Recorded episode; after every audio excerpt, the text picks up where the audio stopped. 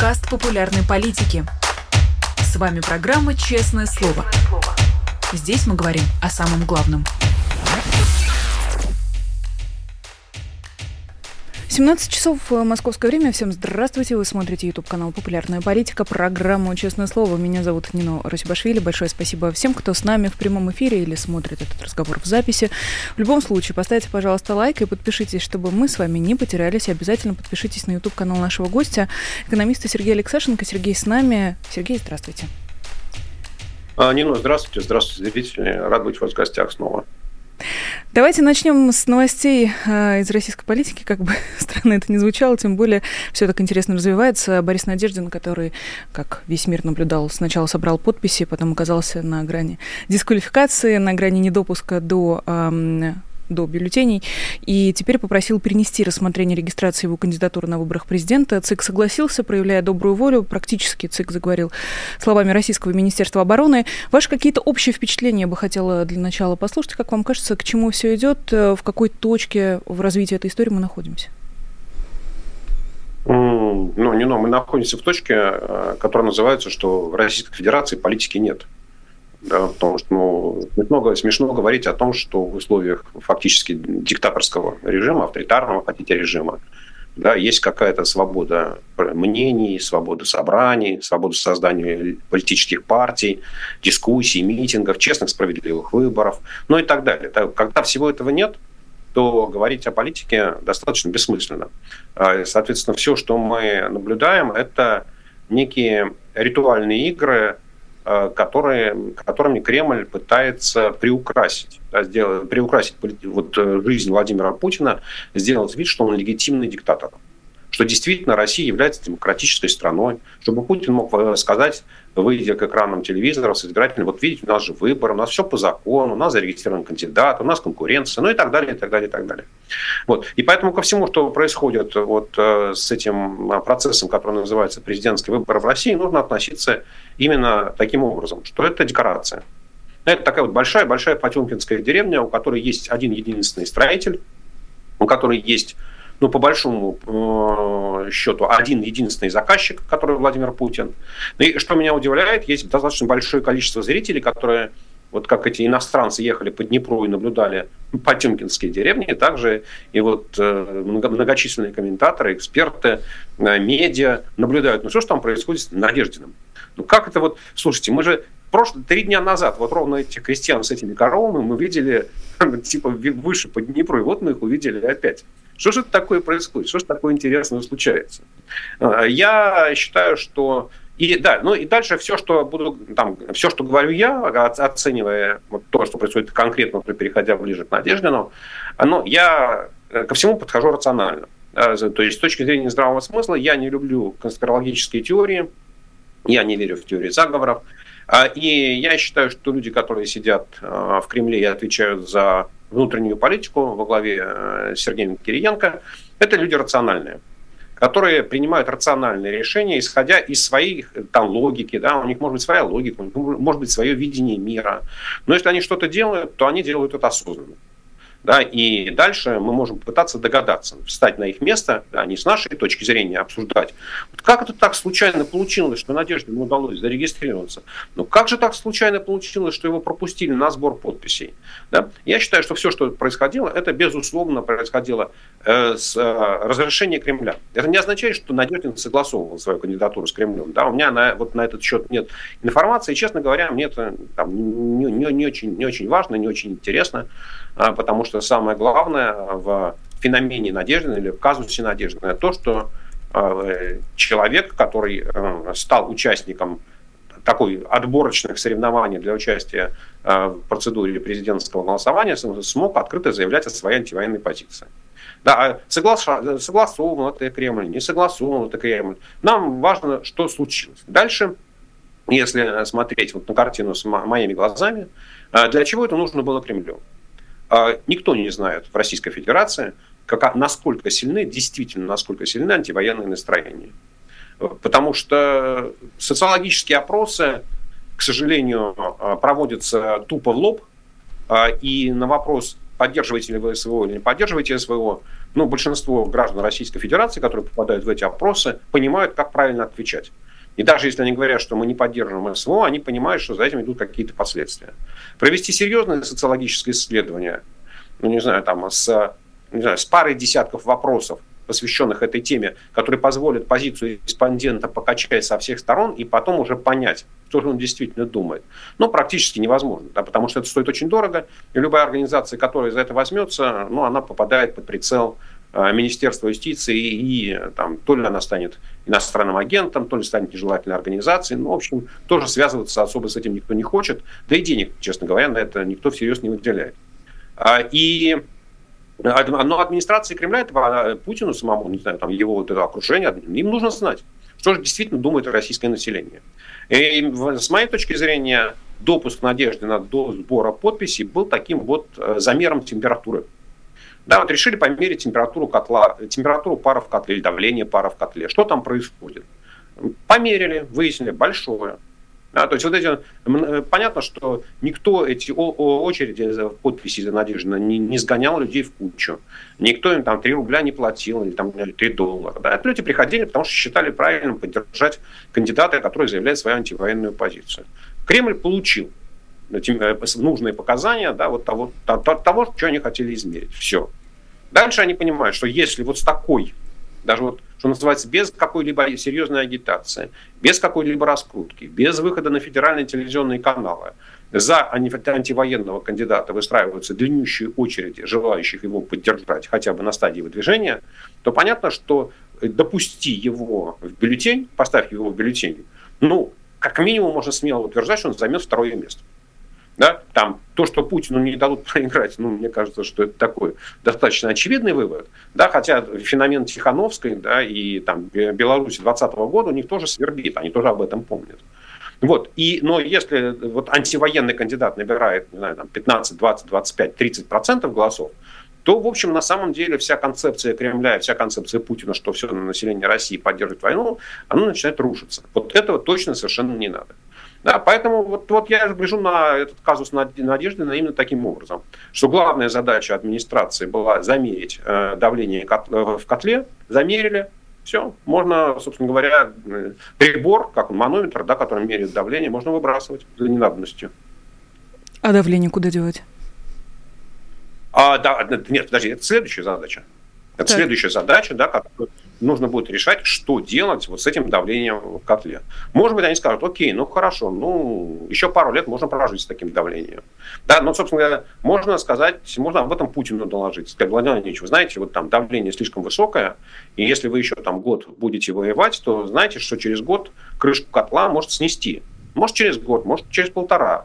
Но это точно случится, да. Потому что если пар не выпускать, то, соответственно, как-то вот э, ну, практика показывает, что котел взрывается.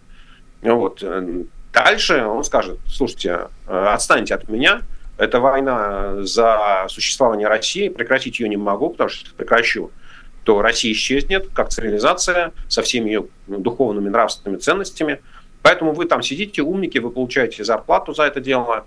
Ну, вам, собственно говоря, сам Бог велел придумывать, как снижать давление, давление пара. Может быть, может быть, замораживать надо.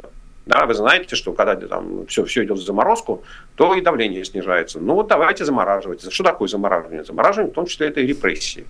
Да, ну, собственно говоря, вот, Кириенко, ты не знаешь, да, ну, уже, смотри, знаешь, там 17 марта голосование придет, начнется новый президентский срок, и традиционно Владимир Путин после этого меняет замглавы администрации, который занимается внутренней политикой. Поэтому, в общем, у Кириенко такая ситуация не очень простая. Ну да, что такое замораживание? Э, не только коммунальный коллапс, но вы в начале нашего разговора, Сергей, говорили о необходимости Владимиру Путину э, разыгрывать вот этот спектакль с возможностью выбора, с честным голосованием и так далее, и так далее. Но буквально в эти выходные в Европарламенте призыв не признавать выборы в России поддержали лишь 29 депутатов из более чем 700. Э, Поэтому зачем Путину все эти ухищрения, зачем такие сложности? Практически большинство депутатов Европарламента так или иначе признают э, выборы в России, во всяком случае, собираются это сделать. К чему тогда такие сложности?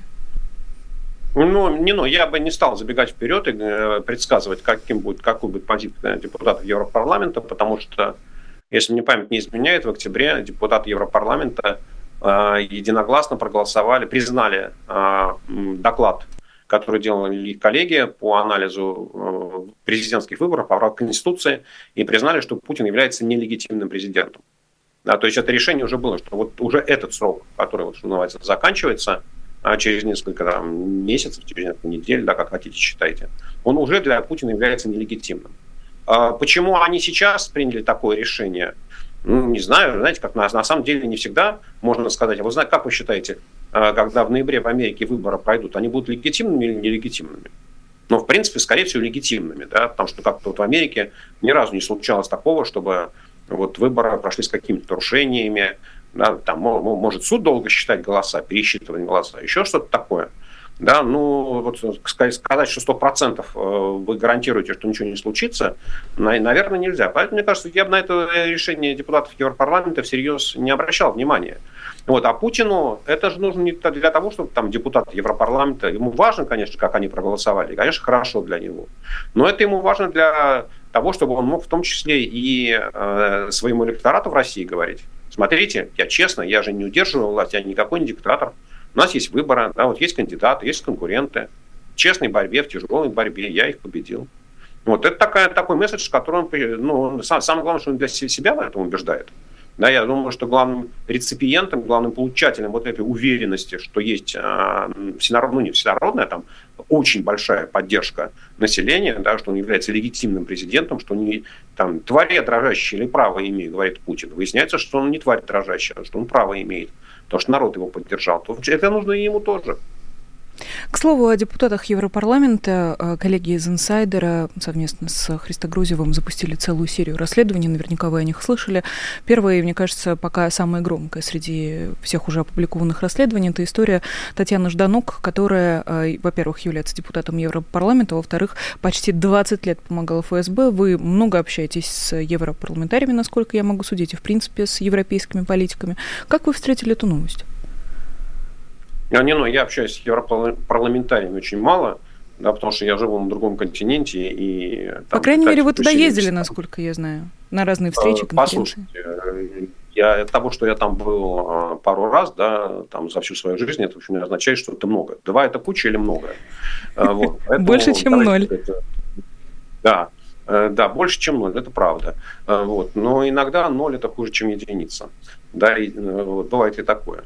Э, смотрите, я, то, что э, Кремль, то, что ФСБ, то, что КГБ, то, что ВЧК, ГПУ э, долгие годы внедряли своих агентов э, в политические структуры стран Запада, это ни для кого не должно являться секретом. Да, собственно говоря, и если вы посмотрите на всю историю э, там, советской разведки, да, вы увидите, что таких случаев очень много. Ну, самый, самый известный, да, это, наверное, кембриджская пятерка – но, в принципе, там были другие громкие случаи. Поэтому удивляться тому, что один из 700 э, депутатов Европарламента э, там, 20 лет сотрудничал с ФСБ, ну, я, мне, честно говоря, для меня это, ну, ну да, ну, та, такое тоже может быть. И это не должно там ни для кого быть секретом. У кого там, у я же не помню, у какого-то из немецких канцлеров, да, там личный помощник, он, там, глава кабинета был агентом совет, российской разведки. Ну, то есть, э, вот, понимаете, это, как сказать, ну, э, если мы посмотрим, как же называется, с другой стороны, да, ведь э, вот не случайно, там, когда американские разведслужбы, они сообщают о том, что им известны там, планы нападения Кремля на Украину с точностью до даты, да, которая известна вообще, э, там, не знаю, там, двум десяткам человек, наверное, а может быть даже и меньше, мы понимаем, что у них есть источник информации ну, в самом ближайшем окружении Владимира Путина. Но нас же это как не удивляет. А, как, что вы считаете, что там среди 450 депутатов Государственной Думы нет ни одного агента ЦРУ, МОСАДа или, не знаю, еще какой-нибудь спецслужб? Конечно, есть. Конечно, есть. И стучат, и доносят. И не то, что даже за деньги, может даже и так, по долгу совести, да, еще как, не знаю, по велению сердца.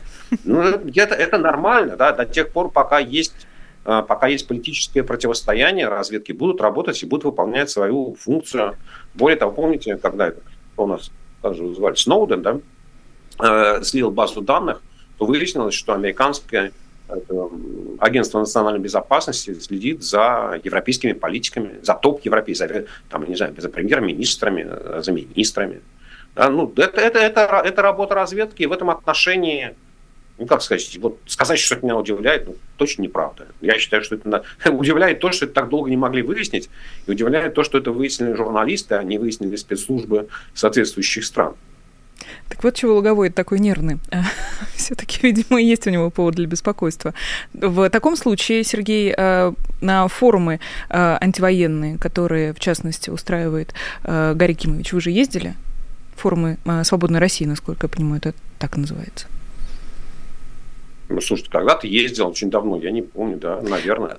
Просто среди тех, кто регулярно ездил на форум «Свободной России», обнаружился еще один агент ГРУ под прикрытием. Это уже, собственно, во второй части расследования был опубликован Иван Жигарев, э, также известный э, как э, человек с псевдонимом Жихарев. С фантазией все еще не очень у сотрудников ГРУ. И, тем не менее, человек был очень плотно внедрен в всякие разные правозащитные структуры. С 17 года он эм, собственно, жил этой второй э, параллельной жизнью. Э, понимаю, что, может быть, вопрос слишком личный, но, тем не менее, вы как активный участник э, антивоенных движений, вы, в частности, состоите в антивоенном комитете и действительно принимаете участие в различных формах, не во всех, но, тем не менее.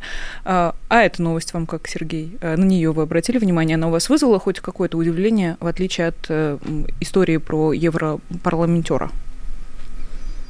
Ну, смотрите, честно, я фамилию Жигарев Жихарев не слышал, да, вот до этого расследования, поэтому ничего не могу сказать. А, то, что а, там политическая полиция, тайная полиция внедряет своих агентов а, в организации, которые в, дикта- в условиях диктатуры являются противниками, тоже ничего удивительного, да.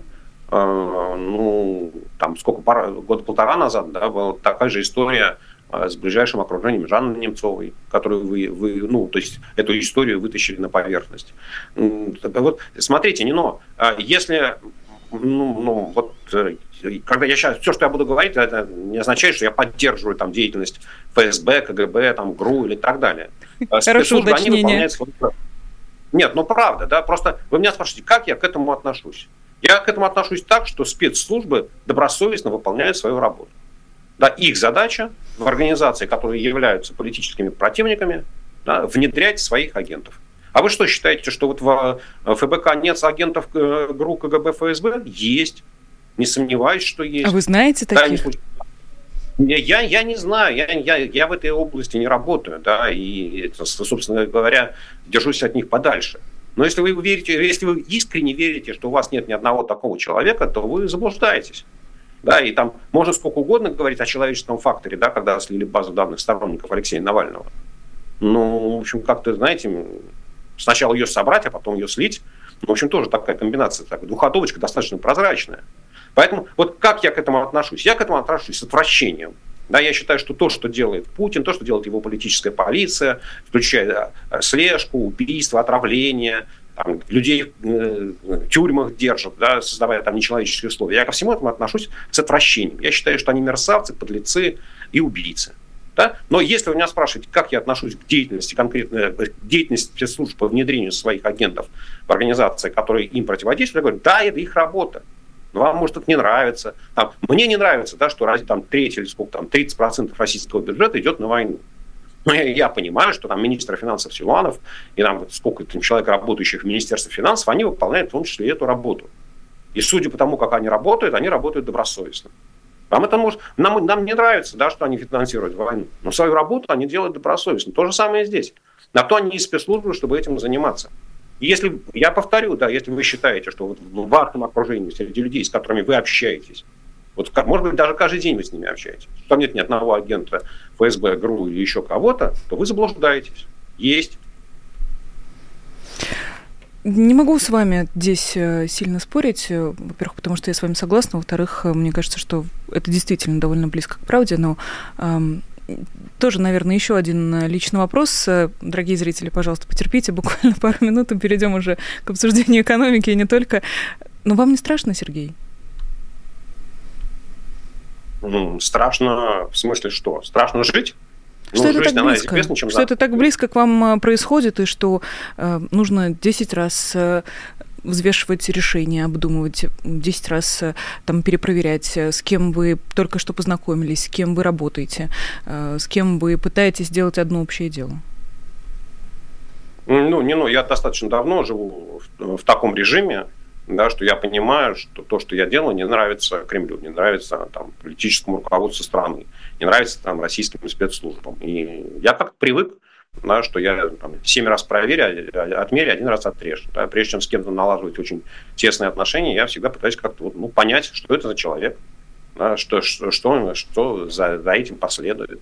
Ну, а, а, а как? Ну, вы же, ведь даже если абстрагироваться от того, чем мы занимаемся, да, абстрагироваться от Кремля, ну, вы когда с кем-то знакомитесь, ну, вам же интересно, что это за человек, правда? Вы о нем пытаетесь какую-то информацию собирать.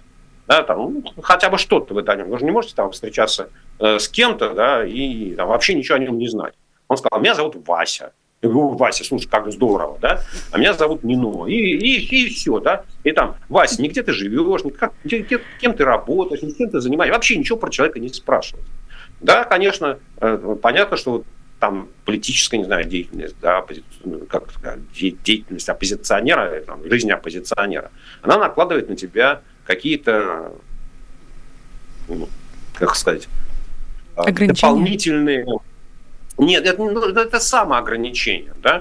То есть, скажем, там есть люди, которые в том числе приезжают на эти форумы, да, с которыми я общаться не хочу. То есть я, не от меня зависит, приглашать их или не приглашать, да, но я держусь от них подальше, потому что там мое отношение к ним, мое отношение к тому, что они делают, как они себя ведут, оно отличается от того, которое есть у моих друзей, у моих коллег, у моих соратников.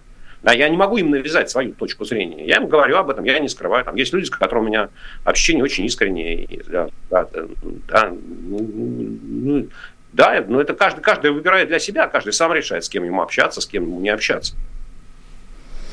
Это правда. А, такой житейский совет э, для наших зрителей, для всех, кто это послушает, может быть, даже для сотрудников э, ФСБ, ГРУ и других специальных служб. Ну что ж, э, давайте перейдем к экономике наконец-то и попробуем немножечко поговорить про нефтяной рынок, тем более как-то сразу сумма факторов сложилась в, в такую эм, конфигурацию для российского рынка нефти, что приходится немножечко снижать первичную переработку и эм, не знаю, насколько это существенные проценты. Э, вы нам как раз сейчас, я надеюсь, объясните. По сравнению с декабрем 2023 года посчитали э, источники, а точнее посчитали журналисты коммерсанта со ссылкой на источники, переработка сократилась на практически полтора процента. Конечно, это и остановки НПЗ на ремонт, и атаки дронов, и э, разные технические э, факторы. 1,4%. Много-мало повлияет, нет, и в каком сейчас состоянии находится российская нефтяная отрасль? Не, ну, сразу скажу, что это мало. Эм, если вы зайдете на сайт Росстата, если у кого есть на это время, желание, силы, а, Росстат еженедельно, каждую неделю, публикует данные о переработке нефти, а, в том числе о производстве бензина и дизельного топлива. И если вы соберете информацию, ну, предположим, там за пару лет, да, и построите график, то вы увидите, что колебания от максимальной до минимальной точки, они достаточно большие и сильно превышают вот эти вот там 1,4%. Да, и есть э, подъемы, есть спады, а, там есть куча факторов, которые на это влияют, э, там, начиная от того, что есть э, сезоны профилактических работ, да, когда нужно перенастраивать оборудование, а есть, э, не знаю, какие-то, как сказать, маркетинговые решения – нефтяных компаний, которые в какой-то момент считают, что им выгодно экспортировать нефть, а не нефтепродукты. В какой-то момент они считают, что им выгоднее экспортировать нефтепродукты, а не нефть. В какой-то момент Министерство финансов говорит, что нефтяники, вы получаете слишком много денег обратно ну, акцизом, да, компенсация за низ, удержание низких цен на бензин, поэтому вас прижмем и так далее. Но одним словом, вот эти вот 1,4% это с точки зрения вот масштаба колебаний, размаха колебаний Э, которые показывает Росстат, это мало и ну, вполне вписывается в ну, такую в общую ну, в общий диапазон, да, то есть ничего удивительного в этом нет. А, сказать, что даже, даже если вот это вот 1,5% будет устойчивым падением, э, ну, тоже, в общем, это не говорит о том, что в российской нефтеперерабатывающей промышленности что-то серьезное случилось, да, потому что я сейчас цифры, конечно, не помню, но так, у меня в голове график, где-то там картинка висит. Э, вот э, когда, если взять ситуацию там, осени 2021 года, да, перед началом войны, то первые месяцы там переработка нефти снизилась, ну, там, не знаю, там, грубо говоря, на 3, там, от 3 до 5 процентов. Потом она повысилась, да, и стала превышать до войны уровня процентов на 10. Да, но если вот от этого там превышения на 10% снизилось на полтора процента, ну, в общем, на самом деле, это мы понимаем, что, в общем, ни о чем серьезном это не говорит. Ну, вот, поэтому я бы, я бы сказал так, да, что на сегодня э, российская там, нефтяная отрасль, она, ну, понятно, что это большие неприятности там, для каждой отдельно взятой компании, когда у тебя выходит из строя а, в результате внешнего воздействия, да, что называется, оборудование, и ты не можешь его починить, восстановить, а, потому что находишься под санкциями, нигде ты его заказать не можешь, и никаким параллельным импортом ты компрессоры для своей крекинговой установки не завезешь.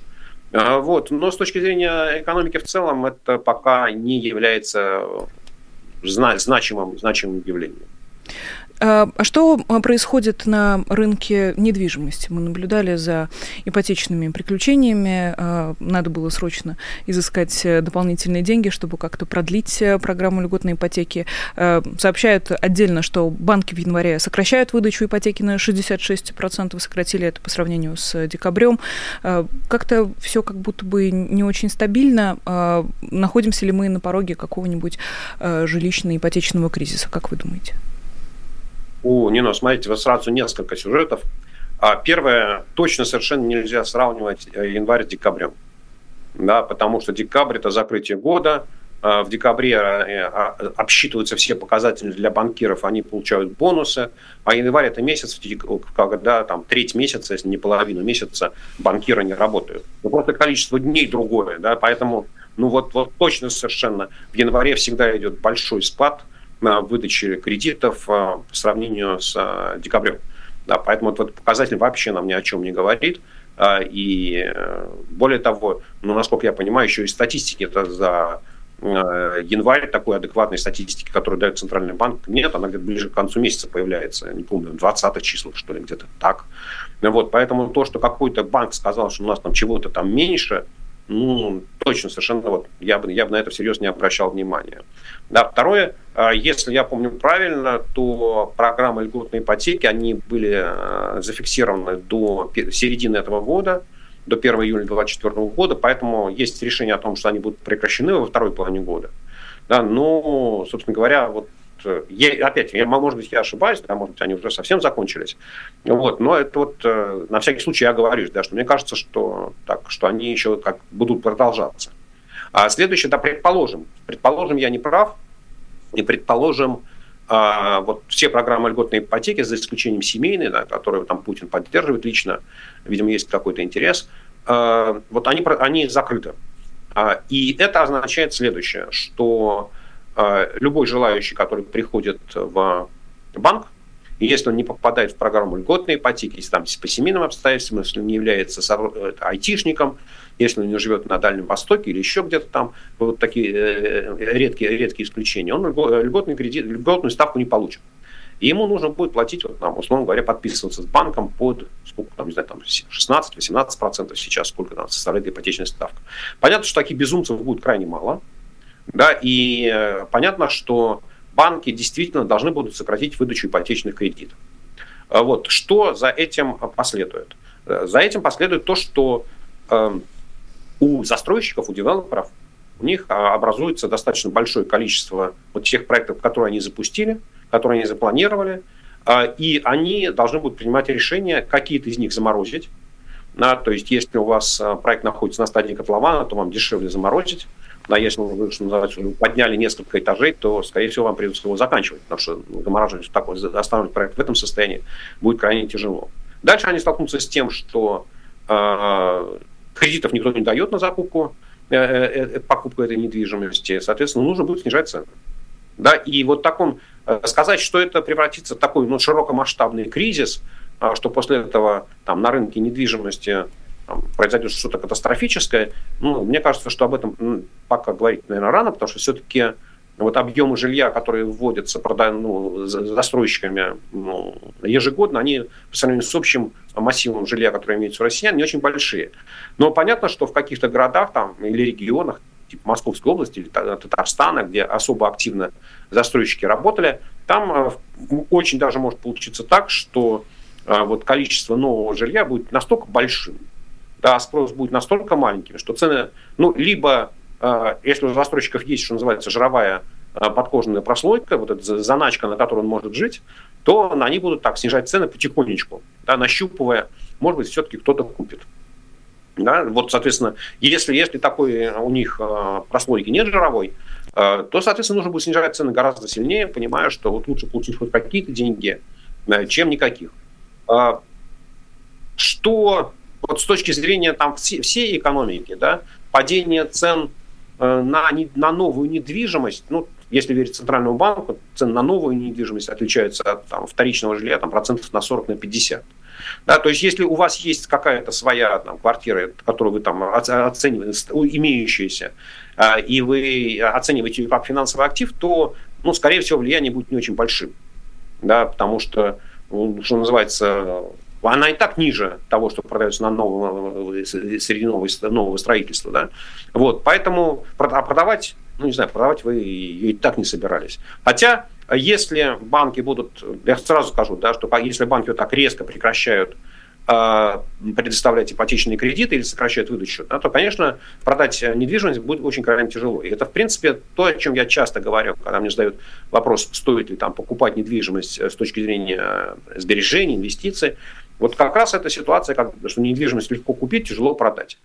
Да, и э, примерно вот такая ситуация.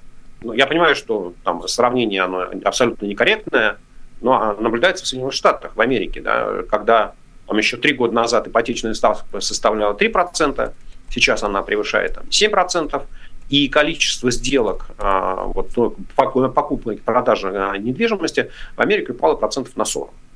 Да, и, собственно говоря, вот, э, но при этом, а, при этом опять, э, цены, цены на недвижимость снижаются крайне не сильно, а, потому что э, нет, нет особо желающих продавать.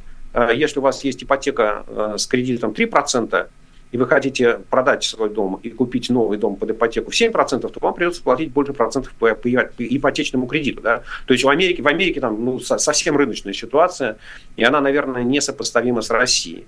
Вот, поэтому, да, вот, я понимаю, что, возможно, уже и запутал вас, да, но вот если говорить очень, э, так сказать, подводя итоги, э, нужно будет ожидать падения цен на новую недвижимость, и нужно будет ожидать э, резкого снижения масштабов жилищного строительства, то есть вот того самого строительного комплекса, который там, последние годы был одним из локомотивов действительно там, российской экономики, да, то есть замедление темпов экономического роста.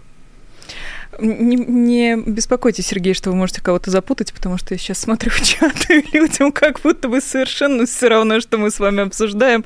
Здесь идет полным ходом разборки за Харитонова голосовать, за Надеждина, э, полдень против Путина, допустит, не допустит. Мне кажется, что, конечно, мы сегодня параллельно нашему чату существуем. А как вы думаете, извините, что я возвращаюсь к этой теме, но, но почему такой ажиотаж? Э, я понимаю, что мы с этого начали, и в целом ситуация понятна, но почему людей это так интересует, почему спустя полчаса практически уже закончилась программа, мы, казалось, расставили все точки над «и», все равно люди продолжают обсуждать надежды на Харитонова и что они будут делать на выборах? А, не, ну, ответ очень простой. Ответ очень простой. Мы живем в условиях диктатуры, да, мы живем в условиях политических репрессий, и, и любое проявление высказывания свободного мнения в России чревато а, очень серьезными последствиями. Это не означает, что вас обязательно там посадят, Э, или угонят там на Рианмар или еще куда-то. Да, но, в общем, вы попадаете в зону повышенного риска. 17 а марта, голоса, день голосования, это один из тех редких случаев, когда вы можете что-то сделать, и вам за это ничего не будет. Да? Ну, то же самое, как сбор подписей за надежду. В принципе, вот это абсолютно легальная процедура, да, которая, более того, там, любой человек, который выдвигает себя кандидатом э, на любую должность, на любых выборах, да, он там, ну, президентских, да, он должен, он должен э, собрать некое количество подписей. Поэтому здесь ничего нелегального нет. Да, и, собственно, люди, которые получают возможность высказать свое мнение в любой форме, да, вот протест, антивоенный протест, то вот они нашли такой способ, как встать в очереди за Надеждина. 17 марта, ну, в чем дурака валяем? Да, это там поддержка поддержка Путина. Да, вот, собственно, это единственный вопрос, да, это, это не знаю, вот, мы, мы, э, там, вы, вы поддерживаете Путина? Вы хотите, чтобы он царствовал в России вечно, до смерти? Да, или вы не, не поддерживаете? И это единственный вопрос, который выносится на голосование 17 марта. И люди, которые хотят сказать Путину нет, они ищут способ, как это лучше сделать. Да, вот, собственно говоря, в этом отношении, там, отвечая там, участникам чата, да, хотя я не вижу, что они говорят, я считаю, что сказать Путину нет можно отдав свой голос любому другому кандидату и признав бюллетень недействительным. Если вы не придете на избирательный участок, если вы не проголосуете, то ваш голос автоматически уходит к Путину.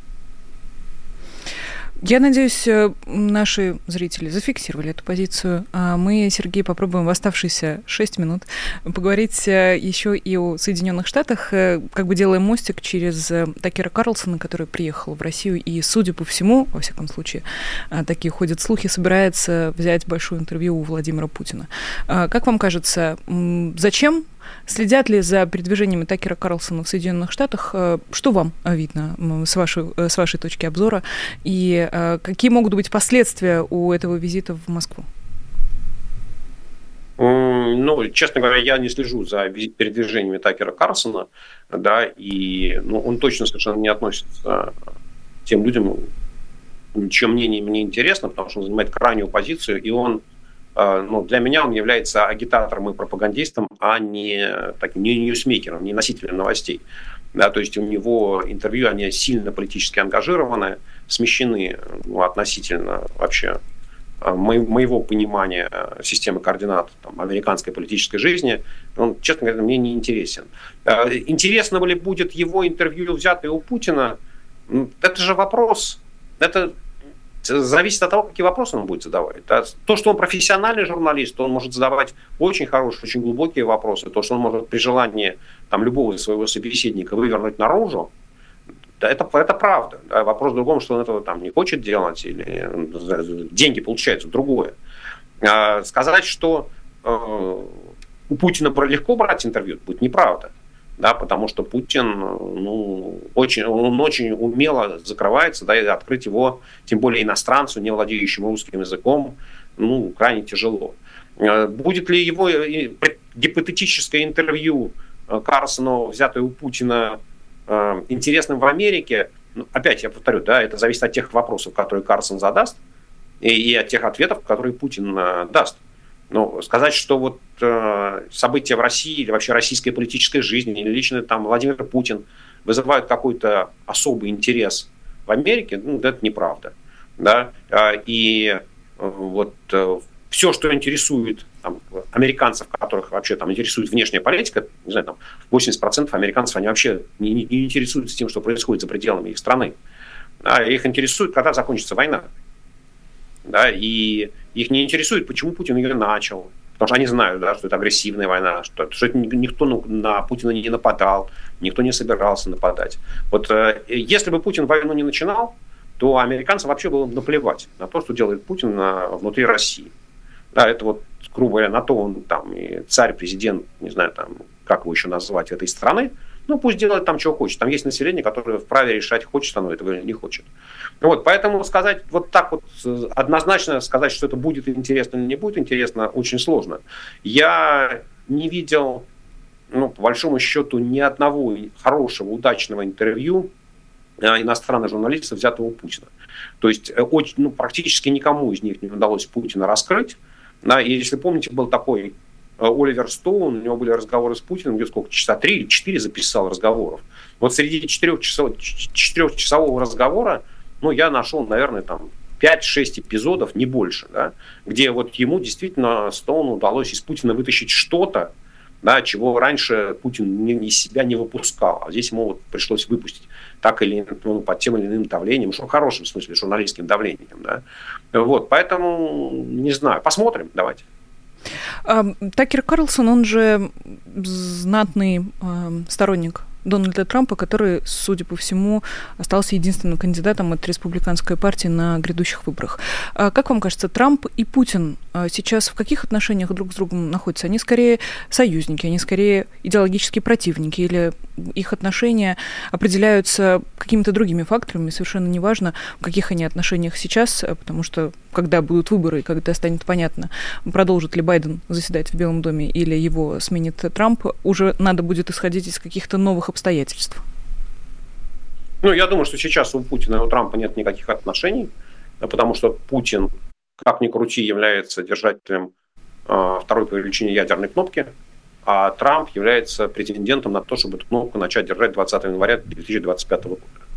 Вот. Э, и такая традиция советской внешней политики состоит в том, чтобы с кандидатами, которые не, не действующий президент, ну так, поддерживать отношения, но не, не очень плотные. Ну, то есть так, чуть-чуть как бы пожать друг другу руки, а, но не более того. А, я думаю, что если смотреть на, на за, за, перескакивая за 20 января 2025 года, конечно, Путину хотелось бы, чтобы а, Трамп победил, да, потому что ставка Путина то, что Трамп будет дестабилизировать американскую политическую систему. И, собственно говоря, чем больше хаоса в Америке, тем Э, больше надежд на то, что Америка не будет помогать Украине. Вот, собственно, все очень просто. Э, Трамп несколько раз говорил о том, что он готов заключить сделку с Путиным прекратить войну в Украине в течение там, одного-двух дней. Э, но это его такой менталитет, да, как бизнесмена, который работает на рынке недвижимости, у которого не бывает постоянных противников, постоянных партнеров, соперников. Да, он со всеми должен в любой ситуации уметь договариваться. То есть там нельзя сказать, что я с тобой не буду никогда ни о чем договариваться. Ему кажется, что это очень просто, Трампу, э, вот, но я не очень хорошо понимаю, э, там, ведь когда делаешь сделку, нужно что-то кому-то пообещать, да, и что-то кому-то дать. Ты мне, я тебе. А вот их предыдущая встреча в Хельсинки, когда они встречались, да, когда Трамп приехал с искренней надеждой сделал сделку, не очень понимая, в чем она состоит – вот Путин загрузил его там 45-минутным монологом о том, как тяжело жить российскому президенту и как все, как тяжело жить в стране под названием России, какие исторические корни и ценности. И тогда Трамп просто после 15 минут офигел уже и понял, что не, не, не получится.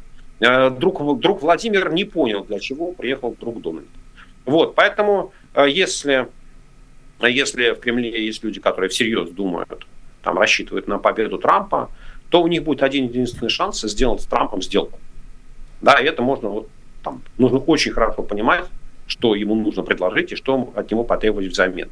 Вот. Если они совпадут, да, то, наверное, вот такая вот политическая надежда. Сказать, что Трампу кровь из носу нужно будет остановить войну в Украине, что это входит в его политическую повестку дня, нет, неправда. Избирать, нужно понимать, что Трамп это политик, у которого он очень хорошо понимает свой электорат, он его чувствует. Это такая вот очень плотная группа американского э, населения, да, такие реднеки классические, а им, они не знают, что такое Украина, и не знают, где она находится. И объяснять им, что вот мы будем тратить деньги на то, чтобы поддерживать Украину, воевать за интересы демократии и так далее, это, это все не нужно. Вот, поэтому, ну, если, как говорится, получится, как с э, Кимом, да, северокорейским, если вдруг можно приехать и сделать сделку, то я съезжу. Съездил, сделка не получилась и забыл про Северную Корею. Да, вот э, в, на, в арабо-израильском конфликте нам послал э, Джареда Кушнера, который там прессовал, прессовал, прессовал, и получилось вот соглашение Авраама, да, Абрахам Бакурт.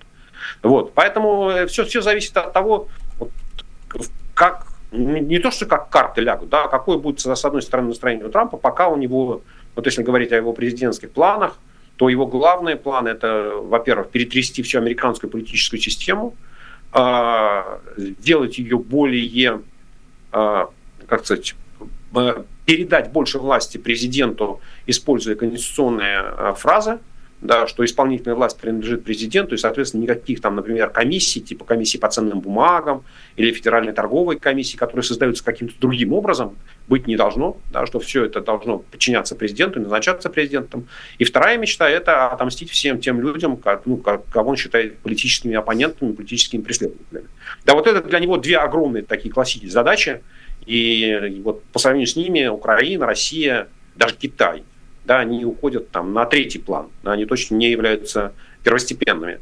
Поэтому как, как это вот такая, такой расклад ситуации, но опять мы понимаем, да, что все, о чем я сейчас говорю, это там, в лучшем случае через год. Да, то есть вот даже если Трамп побеждает на президентских выборах, то инаугурация президента – это 20 января 2025 года. А до этого времени денег у Владимира Путина на войну э, хватит, насколько э, можно судить по вашим многочисленным э, интервью и комментариям. Э, пару минут все еще есть у нас. Я сначала ошиблась, времени у нас было чуть больше, чем я думала. Поэтому давайте вернемся к традиционному противостоянию республиканцев и демократов, особенно в вопросе военной помощи э, и финансовой помощи Украине. Э, вчера возникла такая призрачная надежда, что все-таки удалось преодолеть все эти конфликты раз, при удалось прийти к какому-то соглашению. Сенат даже представил законопроект, э, по которому согласились и республиканцы, и демократы. Но тут Палата представителей пообещала его отклонить. Что происходит с военной помощью и когда и чем чем эти разговоры, эти споры могут закончиться? Не, ну, я боюсь, что я за две минуты вам точно не расскажу, э, потому что ситуация, она вообще не касается Украины. Э, и это вообще внутренняя политическая ситуация, конфликт в Америке, э, который ну, к Украине не имеет ни малейшего отношения. Когда в середине октября президент Байден вносил законопроект о финансовой помощи Украине, то он объединил с Израилем, с Тайванем и с границей рассчитывая, что выделение денег на укрепление южной границы поможет получить поддержку республиканцев. Соответственно, но когда республиканцы почувствовали, что им а, что-то отдают, да, они решили потребовать больше. И начали переговоры об изменении закона о миграции. А эти, эти переговоры, они идут очень давно. Это у республиканцев очень сильные позиции. Они давно претен... ну, как сказать, пере... требовали о том, чтобы закон пересмотреть и ужесточить. И в Сенате есть очень большая группа республиканцев, которые несколько итераций уже пытались этот закон ужесточить. И они вот и там э, они республиканцы, да, они имеют там очень сильные позиции, э, и они додавили администрацию Байдена на то, чтобы она пошла на колоссальные уступки, как они сами говорят, вот э, мы такого не ожидали и такого не получим никогда. Вопрос миграции для республиканцев и для сенаторов, он является серьезным, важным, и э, они понимают, что для них это последний шанс. Они говорят, что если мы сейчас не договоримся по вопросам миграции, то потом мы по ним не договоримся никогда. Потому что получить поддержку в обеих палатах, да еще с таким огромным большинством, э, вряд ли получится. Вот. А у, палаты представителей свои интересы. Да, и в первую очередь это то, что вот эта республиканская партия или там представь, как группа республиканцев а, в Палате представителей, она неоднородная. И у них есть разные интересы. Да, и они, кто-то вообще не хочет помогать Украине, но их мало. Да, кто-то считает, что нужно слушать э, Трампа, который сказал, никаких договоренностей с демократами по поводу границы, по поводу миграции сейчас нам уже не нужно, потому что мы будем использовать это как лозунг на президентских выборах мы будем говорить о том, что демократы, и в том числе Байден, оказались не, не способными решить проблему. А, вот. А, и здесь, э, что называется, вот это абсолютно политическая ситуация. Э, если, если бы предположить, да, что законопроект о финансовой поддержке Украине выносился в отдельности, то у меня нет сомнений в том, что вот, как сказать, в вакууме жизнь начать с чистого листа, то, конечно, есть достаточное количество и республиканцев, и демократов, которые готовы этот закон поддержать. Но из-за вот таких внутрипартийных и межпартийных разногласий, связанных с внутренними вопросами, с вопросами внутренней политики в США, э, вынести этот законопроект невозможно. Да, и сейчас, ну, собственно говоря, вот э, надежда на то, что законопроект пойдет, она опирается э, на то, что сенаторы, республиканцы смогут объяснить своим коллегам, партийным, однопартийцам, в Палате представителей, почему этот закон нужно поддержать. Да, ну вот э, я понимаю, что это к Украине, я повторю, да, это никакого отношения к Украине не имеет. Увы и ах, но, тем не менее, будем надеяться, что как-нибудь это все решится. Спасибо вам огромное. Сейчас у нас точно закончилось время. К большому сожалению, еще много вопросов осталось, но я надеюсь, что мы еще не раз с вами встретимся в эфире. Спасибо огромное. Сергей Алексашенко, экономист. Кстати, у Сергея, напомню, есть свой YouTube-канал, поэтому э, подписывайтесь э, туда тоже обязательно. Насколько я могу э, представить, наш эфир э, там тоже появится, так что поставьте лайки сначала здесь, потом обязательно поставьте их на канале Сергея Алексашенко. Большое спасибо всем, кто сопровождал сегодняшний эфир репликами в чате, своими какими-то жаркими дискуссиями, обсуждениями. Отдельная благодарность тем, кто стал э, спонсором YouTube-канала «Популярная политика». Это и Максим Попилов, и Ангела Делурей. Э, люди, которые стали спонсорами еще до того, как мы вышли в прямой эфир. Вот это, конечно, эм, уровень доверия. Спасибо вам огромное. Хамерикус, Леон Рубинштейн и отдельно уже во время прямого эфира Елена Дитрих, как всегда, порадовала нас гифкой, и э, спасибо ей огромное за это. Э, Сергей Глаголев, добро пожаловать на уровень э, новичок Алексей Третьяков, добро пожаловать на уровень аквадискотека Михаил Сапир, спасибо большое за ваше сообщение. Свободу Алексею Навальному, свободу и свободу всем политзаключенным. Сегодня день рождения у Лили Чанышевой, пожалуйста, пожалуйста, если у вас есть возможность и хочется верить желание, э, поздравьте ее с днем рождения. Это можно сделать через сервис Зоны Телеком и не только. Эм, найти адрес э, очень легко. Поддержите, пожалуйста, политическим заключенным. Очень важно, чтобы э, им писали, что называется, с воли. У программы «Честное слово», напомню, есть свой Patreon. QR-код вы увидите сейчас на ваших экранах. И на этом месте мне остается с вами попрощаться и сказать, конечно же, отдельно спасибо тем, кто поддерживает нас э, через Patreon. И еще раз напомнить, поставить э, лайки, чтобы мы обманули алгоритмы Ютуба и зазвали как можно больше людей на популярную политику и на наши прямые эфиры. Меня зовут Нина Урсибашвили. Напомню, что вчера вышел новый выпуск программы «Есть вопрос» с политологом Екатериной Шульман. Говорили с ней о выборах и не только, и про вашего любимого Бориса Надеждина тоже. Поэтому бегом смотреть. А я с вами прощаюсь. До завтра. До скорой встречи. Всего доброго и пока. Вы слушали подкаст «Популярные политики». Мы выходим на Apple Podcast, Google Podcast, Spotify и SoundCloud. А еще подписывайтесь на наш канал в YouTube.